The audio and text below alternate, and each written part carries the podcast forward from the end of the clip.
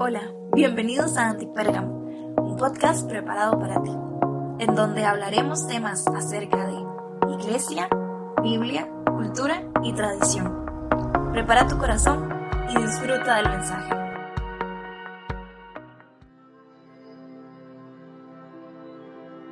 Buenas, buenas, ¿cómo están? Espero que se encuentren muy bien, de verdad qué bendición estar acá en un episodio más de Antipérgamo. Bueno, ya este es el número 18 y hemos venido hablando de una serie de culturas actuales y de verdad que he aprendido mucho.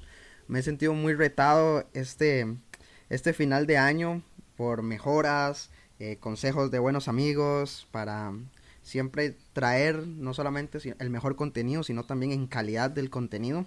Y poco a poco ha sido un proceso que en medio de una pandemia surgió, ¿verdad? Eh, surgió esta, este proyecto y bueno, hoy tenemos por acá un invitado muy especial. Eh, yo siempre lo he escuchado y tal vez él no lo sabe, pero lo he seguido ahí detrás de las, de las cámaras, detrás del Spotify, escuchando sus episodios. Tiene uno que se llama, tiene un podcast que se llama Línea Curva. Y bueno, él es Julio Navarro. Amigo, ¿cómo estás? Hey, bro, todo bien. Qué bueno, qué bueno eh, estar acá en Buenísimo. tu podcast. Qué bueno, 18 episodios. Qué chiva, mae. Felicidades. Poco a poco, vamos poco a poco. Gracias, bro. Em, creo que algo de lo que me hablaron al inicio del podcast era constancia. Y, 100%. Y la verdad es que es 100% verdad, verídico. Hablemos un poco de quién es Julio Navarro, porque conozco que tiene línea curva, conozco que tiene una iglesia, somos, ¿verdad? Por ahí anda, ¿verdad? Mía no es, pero sí. Ok, ok, ok, perteneces, trabajas y demás. Ok, ok, buenísimo. Y también sé que eres el experto en el enneagrama tico, ¿verdad? Entonces, es lo que es lo que he escuchado. Yo también estoy en papaillo de, del enneagrama, he leído algunos libros y quiero, quiero hablar de una serie del enneagrama y claro que te voy a tomar en cuenta. De hecho, la primera vez que te escribí en Instagram fue por eso. Ah, pero, bueno, estamos hoy con, con culturas actuales y tenemos un tema, pero más adelante vamos a hablar de eso. ¿Quién es Julio Navarro? Cuéntame. Ay, qué buena pregunta. Eh, eh, eh, vieras que esa pregunta es, extraña porque uno no sabe cómo autopresentarse nunca. Claro, claro, suele suceder. Pero, eh, ¿quién soy? Y voy a tratar de, hacer, de responder esta pregunta de una manera que no sea tan mística y tan extraña. Y voy a explicar por qué. Pero soy esposo de, de Fabi. creo que soy hijo de Dios por gracia. Y, y sí, todo lo demás que tengo son son títulos que, que, uno se gana por esfuerzo, ¿verdad? Como todo el mundo, pero esos son los que esos son los que nunca he merecido y los que y los que realmente definen un poco mi identidad. Entonces, creo que eso sería, ya. Ok, ok, ese es Julio Navarro. Entonces, ¿cuál es el pasatiempo de Julio? ¿Cuál es el que vos decís, hey, bro, este es mi pasatiempo, aquí es donde paso tiempo? Cuéntame. Ah, leo mucho, eh, hago mucho café. Me gusta, me gusta tanto hacer café como tomar café. Entonces tengo esos dos. este, y eh, tengo un podcast que eh, yo creo que se convirtió más que un trabajo que un hobby, pero, pero sigue siendo algo que, me apasiona hacer como pasatiempo. Entonces, claro. Sí, esos, creo que esos tres, leer, tomar y hacer café y hacer podcast es lo, son mis pasatiempos. Oh, buenísimo, buenísimo, buenísimo. ¿Cuántos libros has leído este año? Ah, este año, ya te digo. Los, este año decidí apuntarlos. Oh, wow. nunca, lo hacía. No, llevo muchos, honestamente, pero, o sea, no llevo... han habido años que, he leído más, este año no tanto, pero por ahorita llevo un, dos, tres, cuatro, cinco, seis, siete, ocho, nueve, diez. Wow. Diez y estoy leyendo tres. Wow, buenísimo. Ya, ya, ya, casi te voy a hacer una pregunta acerca de esos tres. Yo también soy adicto a, la, a la, lectura. bueno, trabajé en la sociedad bíblica. Tengo mucho conocimiento tal vez de, precios, de, libros y bueno, ahorita estoy leyendo mi libro número 21 este ah, año. Había iniciado con, con, el reto de, de, dos, por, dos por mes y bueno, he cumplido más, un poquito más de la expectativa y he aprendido muchísimo y eso ha influido mucho en el contenido, en mi ministerio, yo como persona también a crecer y todo lo demás. Pero algo lo que me pareció curioso cuando me mencionabas que leías tres libros ahorita en este mismo tiempo es que yo nunca lo he hecho. Yo he leído dos libros al mismo tiempo. Y adicional tal vez, tal vez la Biblia, ¿verdad? Y nuestro devocional diario. Pero ¿cómo hace Julio Navarro para leer tres libros al mismo tiempo? es extraño porque lo que me pasa es que a veces leo tres libros, los termino y dejo de leer por un mes. Eso, es, eso es justo lo que me pasa. Entonces, ahorita en realidad llevo dos, estoy haciendo trampa porque llevo, estoy leyendo dos físicos y estoy leyendo otros dos, pero no estoy leyendo, los estoy escuchando, son audiolibros. Oh. Entonces, este, de los 10 que he leído solo llevo un audiolibro, pero estoy, estoy dándole a otros dos audiolibros y generalmente lo que hago, siempre lo que he pensado es, ha sido como un filtro para aprender a leer, o sea, para hacerme el ah. hábito de leer. Es que eh, trato de leer como si estuviera viendo televisión. Mm. Entonces, yo me sentaba a ver dos programas de televisión, una hora cada uno. Entonces decidí leer por tiempo. Tal vez no puedo leer una hora, pero a veces leo 20 minutos un libro y 20 minutos otro libro a lo largo del día. Eso me ayuda a generar la, constancia, ¿verdad? Y, hacerme la cultura de, de, lectura. Este año, no sé por qué, y conozco mucha gente que le ha pasado que la pandemia como como más bien limitaba la lectura por alguna extraña razón. O sea, como que no, la gente no está... Conozco mucha gente que, en la pandemia no, no, empezó a leer y más bien todo el mundo pensaba que todos iban a leer más por estar Iba a leer más. Sí, pero a mí, por ejemplo, me sucede que a mí me gusta mucho leer afuera. Leer afuera de la casa. O sea, voy a una cafetería y, ahí saco el libro. Entonces, eh, creo que puede ir por ahí. Tal vez la gente leía más afuera o así. Eh, no sé. Eso es muy cierto, porque tal vez estando en casa, ¿verdad? En cuarentena, uno dice como, hey, no, mejor estar acostado. Exacto. O, hey, no, mejor voy a alistarme un café y ya se te fue varias horas, ¿verdad? Pero ok, de todo lo que has leído, que sé que has leído suficiente, eh, ¿cuál ha sido tu libro favorito? Que vos decís, hey, Tao, este es mi libro favorito. Bueno, claramente no nos pongamos espirituales, que la Biblia y todo lo demás. No, no, libro eh, adicionalmente de la, de la Biblia. Ah, eh, también es una muy buena pregunta. Hay, hay varios. Tengo libros que me han marcado la vida. Ok. Y, tengo libros favoritos. no sé si se explica eso, pero... Entonces cuéntame el que más ha marcado tu vida y tu favorito. creo, creo, que el que más marcó mi vida es uno que se llama Operación Jesucristo. Y, ¿Y por qué digo que no es favorito? Porque el libro realmente no es tan bueno. Pero por el contexto en el que lo leí, la manera en la que me lo encontré, marcó bastante. Entonces, eh, de hecho, era, era antes de, eh, en proceso, en medio proceso de, de, mi primer conversión, digamos, de la, la primera vez que me acerqué a Jesús. Tengo, vengo de una familia que se considera atea. Todos, los, todos los miembros de mi casa, nadie creía en Dios. Y justamente en esa casa me encontré un libro hecho leña, eh, sin, sin, la portada y sin, sin la contraportada, o sea, la, parte de atrás, no sé cómo se llama, honestamente, pero sin la parte de atrás, o sea, estaba rota, eh, el, el, libro medio manchado y todo, y se llamaba Operación Jesucristo. Y me llamó mucho la atención, porque me estaba convirtiendo, estaba yendo por primera vez a una iglesia, me llamó mucho la atención que dijera Jesucristo en, en una casa donde nadie cree en Dios. Entonces, me lo encuentro y empiezo a leerlo, yo no leía, honestamente. Y empiezo a, a leerlo y se trata de un Mae que no cree en Dios y que termina creyendo. O sea, se trata de la conversión de la persona. Entonces era muy similar a mi vida, o sea, me veía muy reflejado en el libro por las dudas que él tenía, por todo. Y se trata de un Mae que es ficción y se trata de un Mae que va seis años, se devuelve en el tiempo seis años después de la, de la muerte de Jesús y entrevista a los apóstoles y a, varias personas. Entonces está muy interesante. Eh, lo leí, es, está, está chivísima ese y lo más curioso de todo es que cuando estaba buscando el dueño, o sea, yo le dije a todos los miembros de mi, de mi familia quién era el dueño del libro. Y, y, nadie, y todos me dijeron que no, nadie. O sea, nadie se había comprado el libro. Y era un libro viejo y, feo y todo. O sea. Sí, sí, ya había usado, ya había usado. Ya, ya estaba usado, parecía que alguien lo tenía ahí de hace años y ni idea.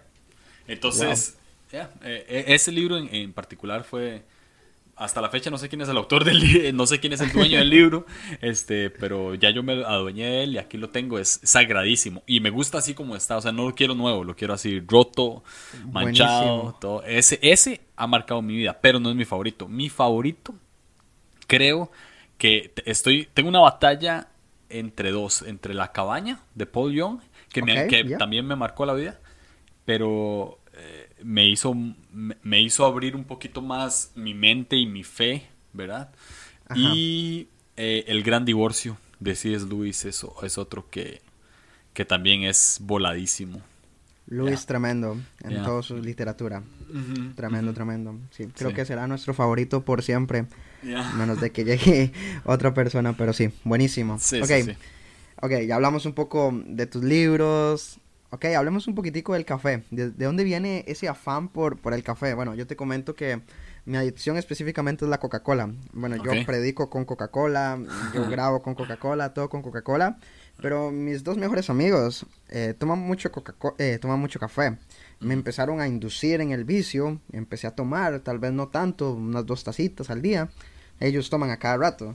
Y topé con suerte de que mi roomie en el Instituto Bíblico es un adicto al café y tenemos nuestro propio coffee maker dentro del cuarto. Hay Ok. otro para el instituto. Entonces, acá podemos hacer, tomar y todo lo demás. Entonces, no es tanta la adicción como mi Coca-Cola, ¿verdad? Tampoco va a superar mis expectativas, pero entiendo ese amor que le tienen al café. ¿De dónde nació? ¿De dónde nació ese amor al café? Y también por hacer café, que también me suena muy curioso, porque bueno, a mí siempre me ha encantado estar en cafeterías, leyendo, haciendo mensajes, preparando todo y siempre aplica un descuento especial para los que estamos trabajando o Ajá. haciendo algo, ¿verdad? Entonces, eh, bueno, en las cafeterías de mi ciudad, entonces eh, eso es algo que también me encanta. Entonces, quiero saber de dónde nació, porque la atmósfera del, del café es lindo, es lindo. Y siempre va a ser un tema muy bueno en cualquier país, en cualquier lugar, pero cuéntame de dónde fue que Julio 100%. Navarro se enamoró del café. Eh, desde pequeño tomo café. O sea, eh, siempre iba justamente a la casa de mi abuela a tomar café. O sea, e- era como mis tardes. Iba donde mi abuela y, ahí tomaba café ch- chorreado, ¿verdad? Y, y siempre lo, tomaba como, pues, como mucha gente, o sea, le echaba leche, le echaba azúcar, hasta que poco a poco dejé, dejé eso. O sea, empecé a tomar café ya sin leche, después café sin azúcar. Y cuando llegaba esa parte de unos años para acá, en realidad no es, no es como desde hace mucho tiempo, hace como tal vez unos 3, 2 años, me di cuenta que existían otras maneras de hacer café. O sea, como no solamente chorreado y coffee maker, sino que habían otras especialidades eh, de hacer café y me interesó. Entonces empecé a probar ot- otras especialidades. En- no, no hay muchas, eh, hasta la fecha todavía no hay muchas cafeterías que lo hacen, pero había una que otra eh, y empecé a tomar algunas, me empezó a llamar la atención y ya este año, propiamente este año, inicios de este año, antitos del año pasado, eh, decidí comprar distintos métodos y comprar solamente el café en grano, por ejemplo, comprar otro tipo de café Ajá, y ajá. molerlo y todo. Entonces, eh, ya ahora, por ejemplo, casi nunca tomo café chorreado. O sea, hace poco, chorre- hace poco le, le, le chorreé café a dos amigos y llevaba casi que todo el año de no chorrear café, Wow. porque lo, lo hacía ya de, de, de otras maneras. Entonces, eh, ya el otro proceso es como, es un poquito más terapéutico, es como más ritual porque agarras el café molido, lo molés, eh, calentas el agua, esperas a que se enfríe a cierta temperatura y, lo vas haciendo paso a paso, ¿verdad? Tengo una báscula donde peso el café, peso el agua y, y sí, duro cuatro, cuatro minutos haciéndome una taza de café, y, es como, es relajado, es terapéutico, me, me lo tomo lento, me lo tomo a Disfrutas, poquitos. disfrutas el Lo momento. disfruto, lo disfruto. O sea, para mí, para mí tomar café, o sea, el, el hecho de, de hacerme una taza de café y tomármela me dura 45 minutos. Wow. Fácil, sí. Entonces, eh, ahí, ahí- O- ahí voy. ojalá las personas entendieran ese mismo amor mío por la Coca-Cola, pero no siempre me están criticando, juzgando, hey, piensa en tu salud, sos templo del Espíritu Santo, ¿verdad? Y bueno, bueno, ya, ya Dios los perdonó, yo todavía no, pero Dios, eso es lo importante.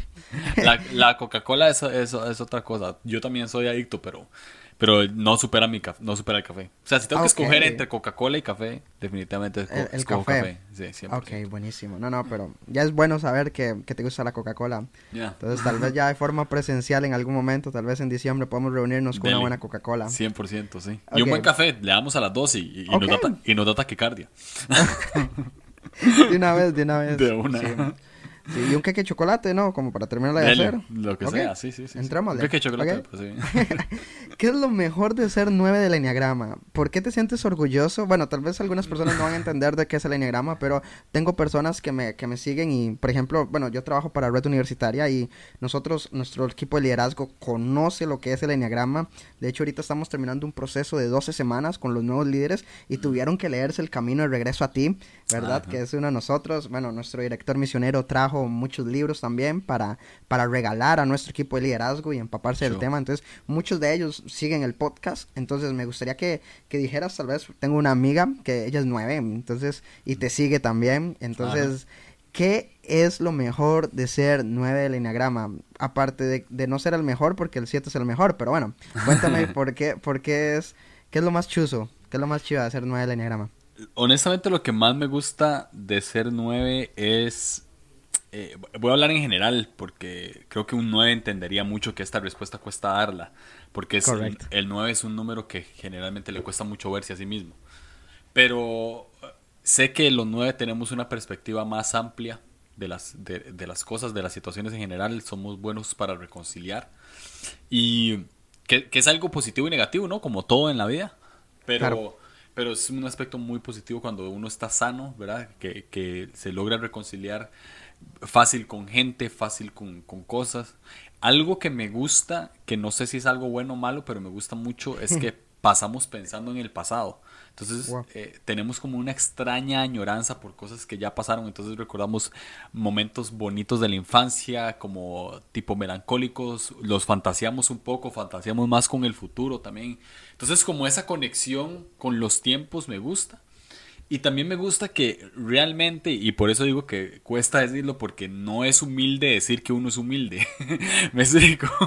Pero generalmente los nueve tienen como cierta gracia y cierta humildad en general. Entonces, eh, son, personas, muy tranquilas, muy pacíficas. Eh, muy aceptadas normalmente.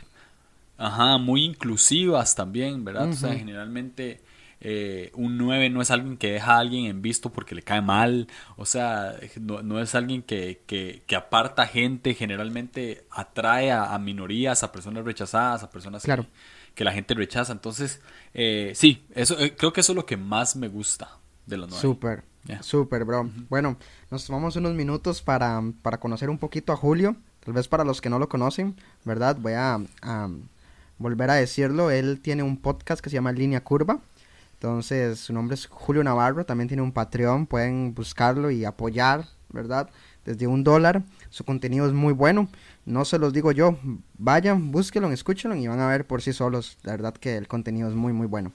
Vamos a entrar así en materia, amigo, ¿verdad? Ya después de conocernos un poquitito y todo lo demás, eh, estamos llevando una, una serie de culturas actuales y algo de lo que más me impactó cuando empecé a crear este podcast de Antipérgamo es ver cómo las culturas influyeron la iglesia de Pérgamo, cómo lograron entrar y penetrar esa, esa cultura de iglesia y, y todo, todo, todas las, todas las influencias, todas las tradiciones influyeron en una iglesia y creo que hoy por hoy nuestra iglesia está siendo influenciada no tan solo por tradición, sino por culturas actuales.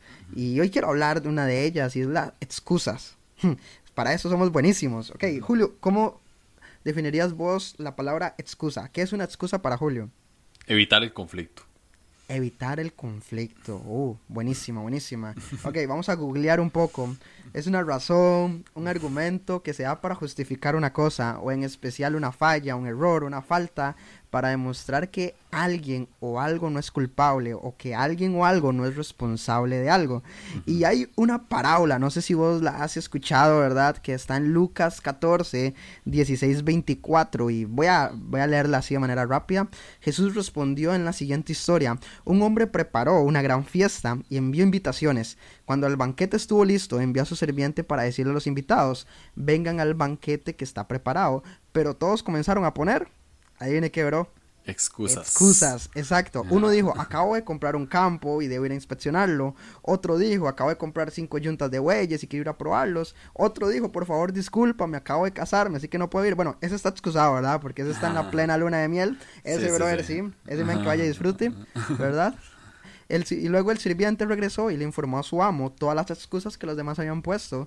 Su amo se puso furioso y le dijo, ve rápido a las calles y callejones de la ciudad e invita a pobres, aliciados, ciegos y cojos. Y después de hacerlo, el sirviente informó, todavía queda más lugar para más personas. Y entonces el amo le dijo, ve por más y todo lo demás. Y ahí continúa la historia. ¿Qué es el ejemplo que nos da esta parábola? Y es que no tenemos excusa para no buscar de Dios. ¿Me entiendes? esa, esa, parte donde Dios se muestra como amo y Él dice, hey, los estoy invitando a mi fiesta, les estoy invitando a esto, pero ustedes no vienen a mí porque solamente tienen excusas. ¿Qué opinas vos, bro, de esta parábola? 100% creo que eh, es eh, acercarnos a Dios en intimidad es, es vernos a nosotros mismos en un espejo descubierto, ¿no? O sea, es, es ver nuestras, nuestras debilidades más profundas, es, no, no, no, no podemos esconder nada, ¿sí? Cuando estamos cerca de Dios no podemos esconder nada, no podemos esconder quiénes somos, le podemos mentir a todo el mundo. Ah, nos incluso, incluso nos podemos mentir a nosotros mismos. Correcto. Pero cuando estamos a la par de Dios, no, no, mm. hay, no hay manera de esconder, ¿no? Porque luz, Dios es luz, ¿sí? Entonces no hay, no hay nada que quede eh, oculto en esa luz. Entonces, cuando yo veo, por ejemplo, esta parábola, no sé cuál es la motivación de la gente para poner las excusas. Pero si, si yo veo cuando Dios a mí me ha invitado a una fiesta, o sea, cuando Dios a mí me ha invitado a estar en su presencia, que eso es una fiesta, este, mi excusa es hacer cualquier cosa porque no quiero quedar desnudo delante de Dios. No quiero toparme con ese dolor o esa frustración o esa debilidad o, es, o, todas las cosas malas que puedo hacer. ¿Por qué? Porque creo que Dios en, o sea, desde una, desde una falsa visión de Dios, creo que Dios me va a castigar y que Dios me va a juzgar y que Dios me va a regañar y maltratar. Sí. Eh, pero eso es porque realmente cuando pienso así es porque tengo una, falsa imagen de Dios. Porque si vos te pones a pensar en la, en la parábola, eh, él los está, Dios, Dios, los está invitando a una fiesta para que pasen tiempo con Él. No les está diciendo vengan aquí para ser juzgados. No, les está diciendo vengan aquí para ser regañados. No les está diciendo vengan aquí para, para, que, para exponerlos y que todo el mundo sepa todo lo malo que ustedes tienen. No, nada más es para que pasen tiempo con Él. Así es. Es para que disfruten de una fiesta, disfruten de un banquete en comunidad con otras personas. Entonces tenemos una falsa visión de, quién es Dios, tal vez por culpa de muchas cosas, ¿no? Culpa de, religión, de culpa de cosas malas que hemos hecho eh, como cristianos, como iglesia, pero realmente Dios nada más nos está invitando a tener intimidad con Él. Y, y, nos da miedo quedar mm. expuestos cuando realmente, ¿verdad? Entonces ahí, ahí es donde ponemos excusas cuando, porque no queremos vernos expuestos. Por eso digo que es evitar el conflicto. Porque me da conflicto estar cerca de alguien que sepa quién soy realmente. Wow. Sí, demasiado bueno. Y es que toda excusa para buscar de Dios no vale. O sea, toda excusa para estar en su presencia no vale. Pueden haber muchas cosas que nosotros podamos decir, hey, yo no quiero por esto, eh, la iglesia ha lastimado, ha dañado, pero no hay excusa por Dios. Hay excusa por, por la iglesia, hay excusa por otros métodos, pero por Dios no. Y aquí vemos también cómo Dios invita a todos a unirse a su familia. Pero ahí es donde vienen las excusas de nosotros para no unirnos. Pero también al final de la parábola, Dios espera que nosotros invitemos a demás personas a unirse a su familia, pero también tenemos excusas para no invitar. O sea, es las excusas de el no creyente, pero también del creyente, del servidor, inclusive pastor o, líderes, ¿verdad? Que no, que no hacen, ¿verdad? El, trabajo que deben de hacer. Entonces, la excusa, anoté por acá una frase que me gustó mucho, no es sabiduría ni amor, es irresponsabilidad, es engaño, es orgullo y es rebelión. Y por ende siempre está como muy asociada a esta parte de mentira, del engaño y por ende al pecado. Entonces, ¿cómo podemos ver que, esta parte de la excusa es como, hey, no, pero una excusa no es pecado. Hey, pero si viene con mentira, si viene con engaño, ahí sí es pecado, ¿verdad?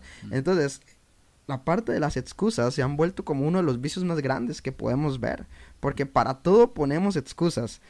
Vamos a ver, ¿cuál es la mejor excusa que ha puesto Julio? Y la peor. También, la mejor que vos decís, ven, esta es buenísima, pero no, esta no, esta la volé.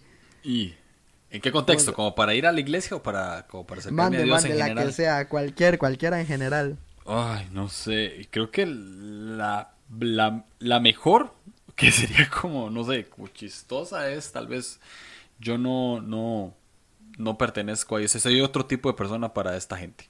O sea, soy otro tipo de persona para ser cristiano. O sea, es, ha sido como... No, pertenezco a este núcleo, dice. No pertenezco a este núcleo. Eh, eh, no creo, no creo ni siquiera en Dios. O sea, eh, o sea eh, digo antes, para, para asistir a una iglesia, creo que esa es la peor excusa que, que había puesto. Ahora, en, en, en, métodos más superficiales, o sea, como excusas de excusas, creo que tal vez pude haber dicho como, no sé, estoy enfermo, estoy cansado, estoy, ¿verdad? O sea, como cosas así.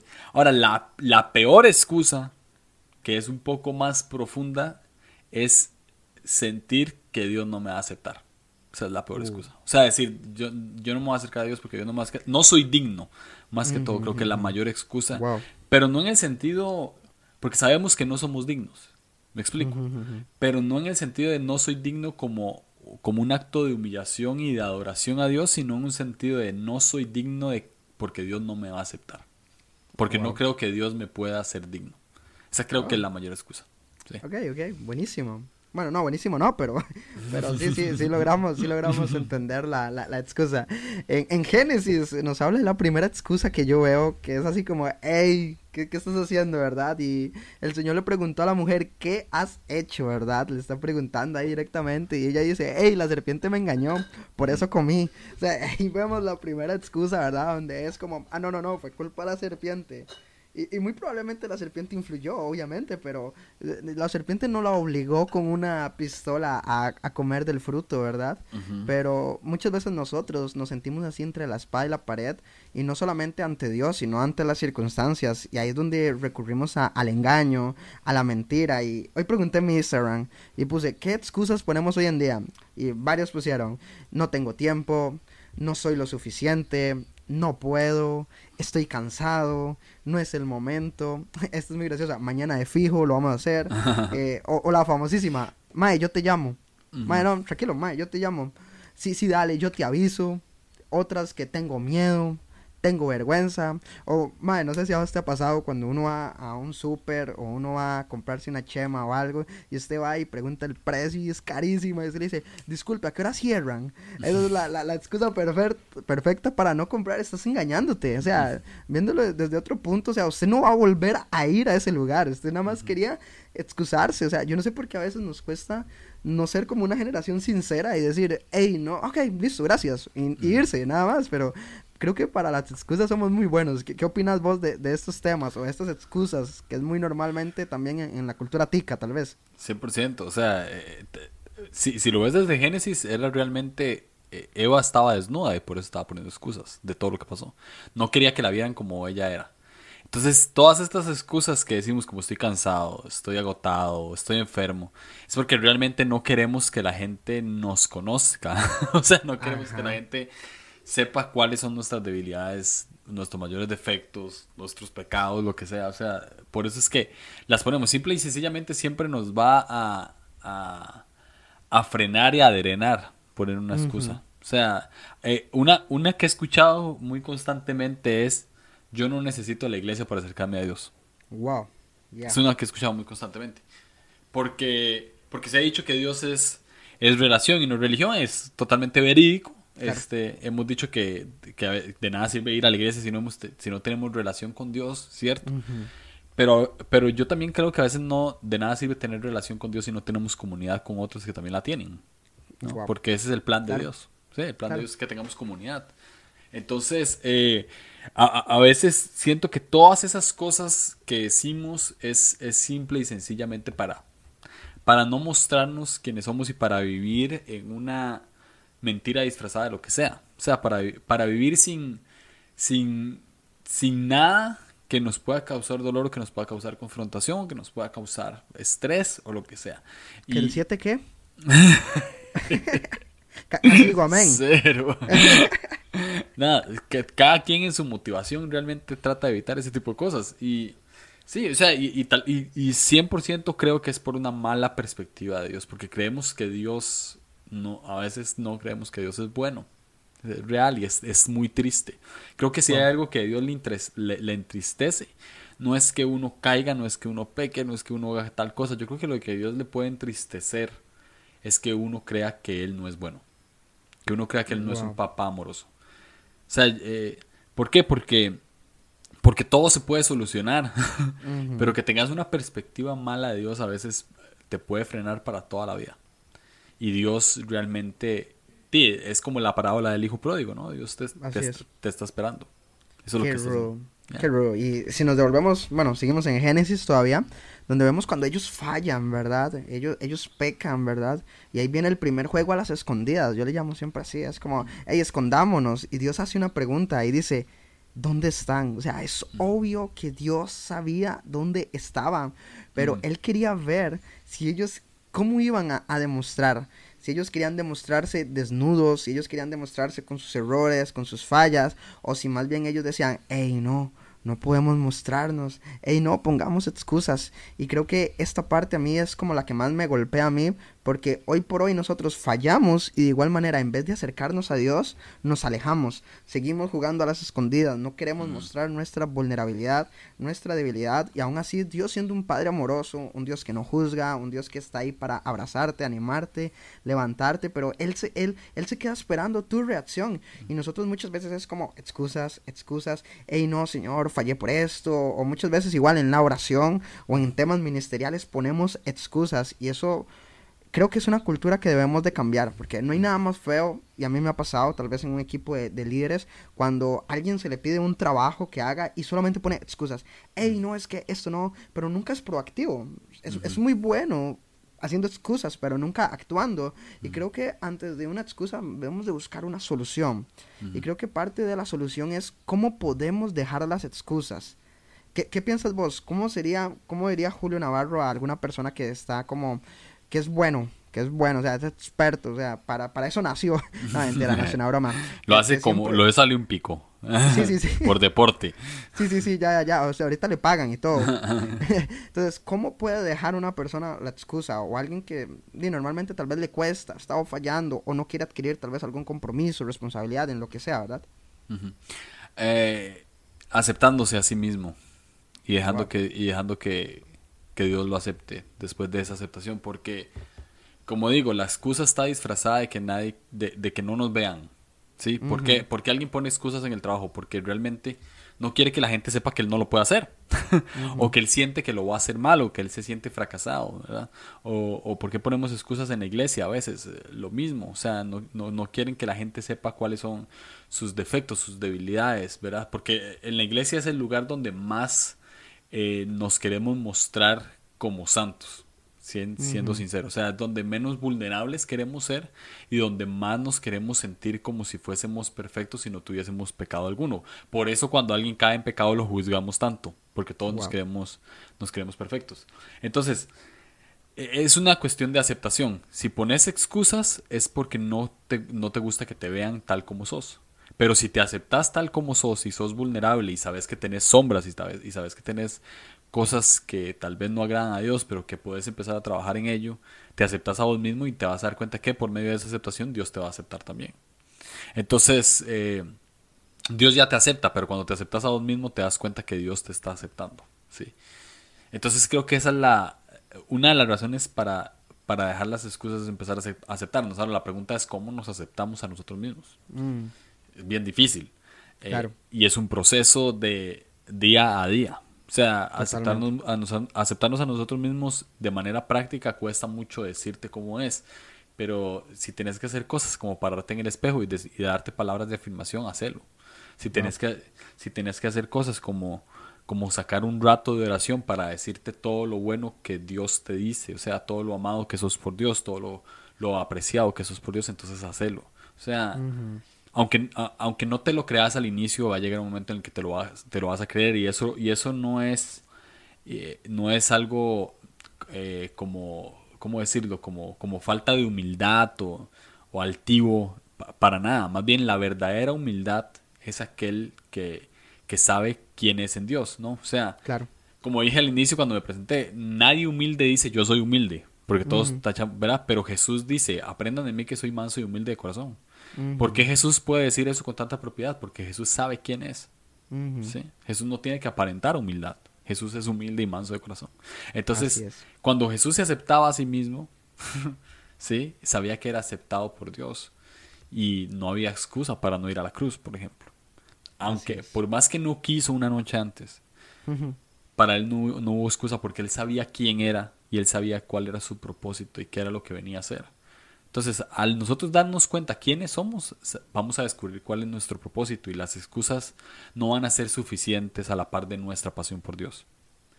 Entonces, cuando te das cuenta que, que quitar las excusas y haces lo que Dios te, te envió a hacer, te vas a dar cuenta que no importa qué tantas veces hayas errado al blanco, Dios tiene un plan para tu vida y, y, Dios quiere hacer algo con vos y Él te da propósito por medio de quién sos. Una persona de carne y huesos que tiene cosas buenas y que tiene cosas malas. Entonces, ya, una manera de, no poner excusas es aceptándote a vos mismo. Buenísimo, buenísimo. Ahora, yo quiero añadirle un poquito más también a eso que, que tú dices aceptarnos, ¿verdad? Nosotros mismos, que es parte muy, muy importante y la verdad vital, vital para poder esta parte de las excusas, es también definir nuestras prioridades.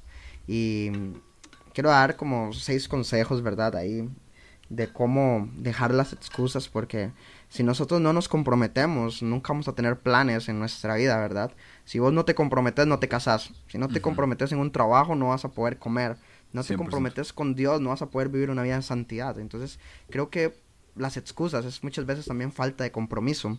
Entonces, eh, el consejo número uno es define tus prioridades. ¿Qué quieres hacer? Eh, para dónde quieres ir, porque cuando logras ver cuáles son tus prioridades, vas a poder enfocarte en lo que haces, en lo que quieres y hacia dónde vas, con metas, con sueños, con valores y todo lo demás, porque si no, no, no tienes ningún rumbo, entonces vas a poner excusas para todo y, excusas van a crear engaño, mentira y todo lo demás en algo que ni siquiera va a ser prioridad en tu vida. Eh, bueno, dos, asumir compromisos y responsabilidades. Creo que debemos de aprender a, a ponernos los pantalones, diríamos acá en nuestro país, ¿verdad? Y, salir adelante y decir, hey, yo quiero entrarle a esto. Yo una vez en una etapa de mi vida que inicié músico, como toda persona en una iglesia, ¿verdad? Inicié siendo el, batero, inicié también con la guitarra y pensé que ese era mi llamado, pero luego Dios me, me confronta, misiones, salgo del país, empiezo a predicar y todo lo demás y empecé a entender que no, mi prioridad no era la música, por más de que a mí me gustara tuve que renunciar a eso, por más de que a mí me encantaba, pero tuve que definir y tuve que asumir más compromisos y responsabilidades. Y con esto voy al consejo 3. Tuve que aprender a sacrificar otras prioridades. Entonces tuve que sacrificar toda la parte musical que conllevaba ensayos, conllevaba tiempo, todo lo demás, para no poner excusas. Porque lo que yo iba a hacer es, ay, verás que no puedo ministrar en la iglesia porque estoy preparando un sermón. Ok, o sea, no es una excusa, nada más tenía que sacrificar una prioridad. Entonces, prácticamente ese es el punto 3. 4. Aprender a decir la verdad siempre, porque como hemos visto, las excusas siempre se fundamentan en el engaño y creo que, no sé si a vos te ha pasado, pero a mí también me ha tocado mentir por una excusa. y, creo que para nadie es un secreto, las mentiras del diablo, ¿verdad? Y él es el dueño de esa parte, de esa área y creo que no debemos de ser más gobernados y creo que es algo que podemos controlar, podemos, podemos manejar, pero siempre decir la verdad. 5. Eh, aprende a ser humilde y reconocer tus errores cuando fallas. Eh, bueno, a mí me cuesta mucho esa área también. Muchas veces tal vez nuestro ego se, se arriba, ¿verdad? Y tal vez si hay algún pastor, líder que, que nos escucha acá y reconocer el error frente a la iglesia, reconocer un error frente a alguien que tal vez nos ha admirado mucho, también nos va a costar y prefieres poner una excusa, una mentira, un engaño, ¿verdad? Antes de decir la verdad. Entonces aprende a ser humilde y nos dabas vos el consejo de cómo ser humilde como Jesús, ¿verdad? No necesariamente debemos de, dejar de decir eso. Y, y, lo último, aprende a ser como Jesús en una relación cercana con Él. Entonces, para poder dejar las excusas. Creo que en intimidad es donde más suceden las cosas. Ayer estaba leyendo un libro mientras estudiaba para mi instituto bíblico. Estoy, leyendo, llevando la materia homilética. Y hubo un momento donde tuve que cerrar el libro, inclinarme y orar. Y ser quebrantado por el Espíritu Santo por medio de un libro que fue escrito hace no sé, desde los 70, 60. Soy pentecostal, entonces esa gente puro falla al Espíritu Santo. Entonces inserte una llamita ahí, ¿verdad? Entonces me terminó quebrantando y cuesta mucho tal vez de que, de que a mí me suceda eso mientras estoy leyendo un libro específicamente. Tengo mis tiempos devocionales y demás, pero ¿qué fue lo que rescaté acá? Porque vi un modelo de Jesús en, ese, en esa literatura y yo dije, hey, no puedo continuar leyendo. Hay algo que me dice, Tavo, doblega tu orgullo, doblega tu tiempo y, ponte en intimidad con Dios. Así que creo que es un buen tiempo para dejar las excusas, excusas para orar, excusas ponemos para todo. Hay una frase que creo que es de Spur, yo no recuerdo, uno de esos grandes, y él decía, las redes sociales van a ser la evidencia de que sí hubo tiempo para orar, para leer la palabra, pero eso son excusas. Entonces, qué, qué, duro, qué rudo, ¿verdad? Porque en esta época es como, hey, no, es que no tengo tiempo. Hey, en pandemia tuviste todo el tiempo. Hey, es que no tengo tiempo para compartir con mi familia. Eh, era curioso los memes al inicio de la pandemia, como, hey, esta persona me está empezando a caer bien, se llama mi esposo. Entonces es como muy, muy curioso, pero es que muchas veces son excusas, excusas, excusas. Y creo que eso es algo que debemos de cambiar. Julio, ¿qué consejo darías para ir finalizando este episodio? a animar, animar a las personas a, a decirles, por ejemplo, con estos consejos, a cómo poder relacionarse más con sus compromisos, a sacrificar prioridades, a cómo decir siempre la verdad. ¿Qué consejo le, darías a las personas para ir finalizando?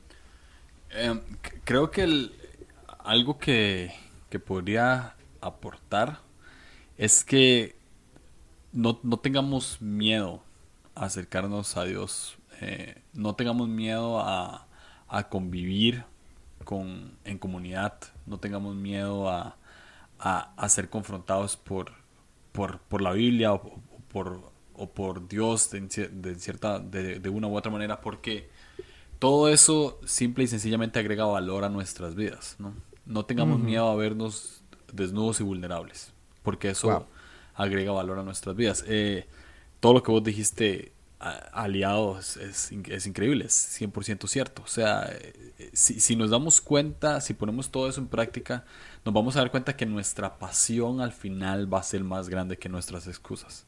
Wow. Existe gente que lleva años en la iglesia y que esas personas se han desanimado, sí. Esas personas se han cansado, sí. Esas personas han, se, han, se han enojado con Dios, sí. claro que sí.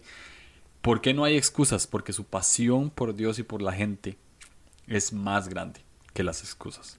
Wow. Porque si vos ves, ahí me gustaría que todas las personas uh, valoraran lo que hace un pastor domingo tras domingo, semana tras uh -huh. semana realmente, ¿no? o sea, toda la semana.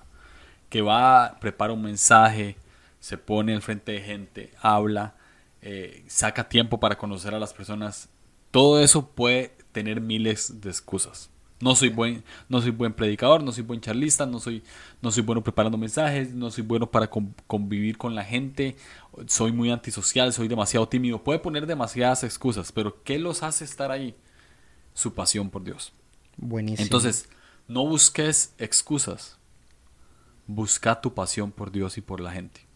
Eso, le va, eso le va a ganar a la pereza, al cansancio, al desánimo, al estrés, al enojo. Eso le va a ganar a todo porque es, es como cualquier cosa, ¿no? O sea, cuando, cuando estudias una carrera que te gusta o cuando sacaste el tiempo para hacer un hobby. Eh, uh -huh. Yo que hago podcast, por ejemplo, no tengo excusas para el podcast porque me apasiona hacerlo. Uh -huh. Entonces, busca tu pasión por Dios y cómo ponerla en práctica. Si te apasiona la gente, salir a hablar de Jesús, hacelo y que eso le gane a tus excusas. Tal vez pones excusas, vamos a ver, no, no, no, hay que ser tan malo con la gente, ¿no? O sea, tal vez pones excusas porque el área en la que estás sirviendo no te gusta. Uh -huh. Entonces, nada más sé honesto con la persona y decirle, hey, no me está gustando donde estoy sirviendo, quiero ponerme en otro lugar y creo que ahí voy a encontrar más mi pasión por Dios y la puedo poner en práctica. Entonces, Buenísimo. lo haces y dejar las excusas a un lado. Pero siempre lo que creo es que la, la pasión le va a ganar a las excusas. ¿Por qué? Porque el, el perfecto amor echa fuera todo temor. Entonces, eh, hay excusas porque hay temor de vernos vulnerables y ver cómo somos. Wow. Pero ese temor se va por el amor que tenés por Dios profundo, que al final se convierte en una pasión. Entonces, ya, creo que ese sería eh, mi consejo. wow, no, no, buenísimo, buenísimo. Y ahora que hablabas eso, ya para ahora sí finalizar, diríamos somos pastores, predicadores, terminamos tres veces, así que perdónenos. Uh -huh.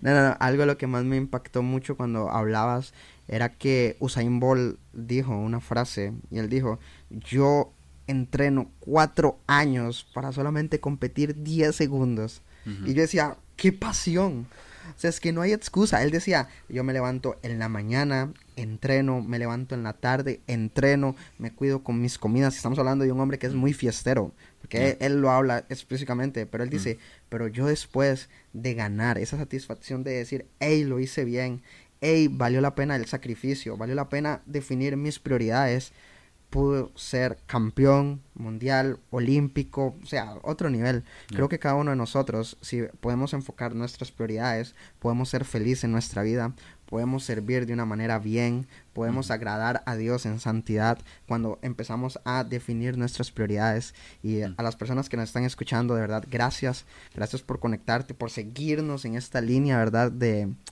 de culturas actuales y te animamos a seguir luchando, te animamos a seguir trabajando. Si nadie te lo ha dicho, hey, gracias por el trabajo increíble que has estado haciendo, gracias por darlo todo, gracias por no abandonar, gracias por no ocultarte, gracias por hacer lo que estás haciendo, de verdad que sí. Y con esto finalizamos. Gracias, Julio, bro. No, bro, gracias a vos. Tenés un excelente podcast y, y tenés una pasión muy grande por por, por los jóvenes y por el país. Entonces, eh, seguirle dando. Eh, creo, Gracias, que, amigo. creo que ellos tienen un buen plan con vos en esa área. Entonces, dale y no pongas excusas. y no te ofrecías, diríamos acá. Dale, dale, dale. Dale con, Buenísimo, con toda la pasión que, que te caracteriza. Ya. Amén, amén, bro. Gracias. Bueno, chicos, nos vemos la próxima. Bye. Gracias por conectarte con nosotros. Esperamos que este episodio haya sido de bendición para tu vida. No olvides compartir y te esperamos en el próximo episodio.